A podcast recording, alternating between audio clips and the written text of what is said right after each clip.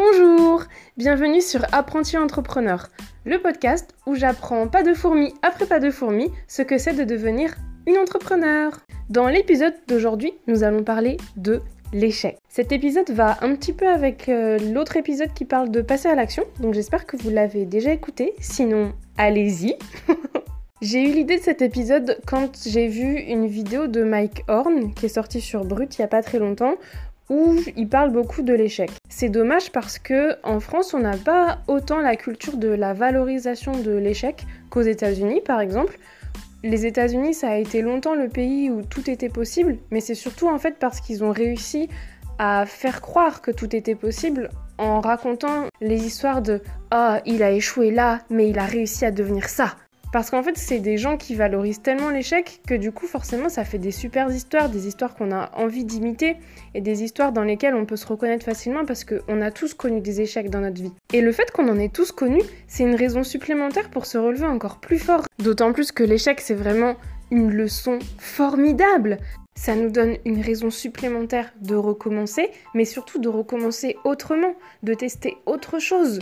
Et c'est grâce à ça qu'on va apprendre. Dans sa vidéo, Mike Horn explique le fait qu'il y a un jour, il a voulu monter un sommet et je sais plus pour quelle raison, il n'est pas monté jusqu'au sommet, il a dû faire demi-tour. Pour beaucoup, ça a été vu comme un échec, mais lui, il était déjà hyper content parce qu'il était revenu en vie jusqu'à la base. Alors, je vous dis pas de tenter des actions qui vont mettre votre vie en, jeu ou en danger, c'est pas ça que je veux dire. Et d'ailleurs, la plupart d'entre nous, on a peur de l'échec pour un truc dans lequel on risque même pas nos vies. Donc en vrai, on n'a pas de raison valable de ne pas essayer. Je vais vous donner un autre exemple. Pour ceux qui me connaissent, j'ai eu une chaîne YouTube pendant 3 ans avec une de mes amies. Cette chaîne YouTube, au bout d'un moment, on s'est rendu compte qu'elle ne nous convenait plus et qu'en plus on avait plus de temps dans nos vies pour nous y consacrer. Donc on a décidé d'arrêter cette chaîne YouTube.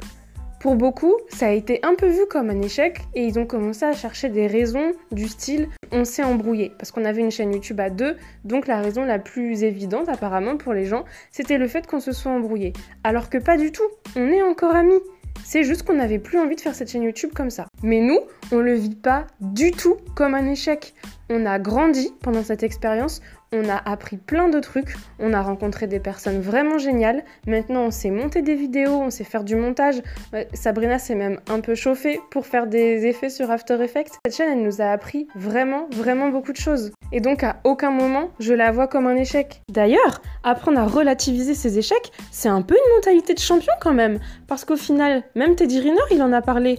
Michael Jordan, Kobe Bryant. Ce que je veux vous dire, c'est que s'ils n'avaient pas connu certains échecs dans les finales, s'ils n'avaient pas connu certains échecs dans des championnats européens, bah ils seraient peut-être pas aussi connus que maintenant, parce qu'ils se seraient peut-être arrêtés, ils auraient même peut-être quitté le sport. Vous vous rendez compte? Mais non, ils ont continué et au final on les connaît pour toutes leurs victoires. Après, je dis pas que surmonter la peur de l'échec, c'est quelque chose de facile. Je sais que c'est difficile. Et quelque part cet épisode, je le fais pour moi aussi parce que parfois je vais avoir besoin de motivation.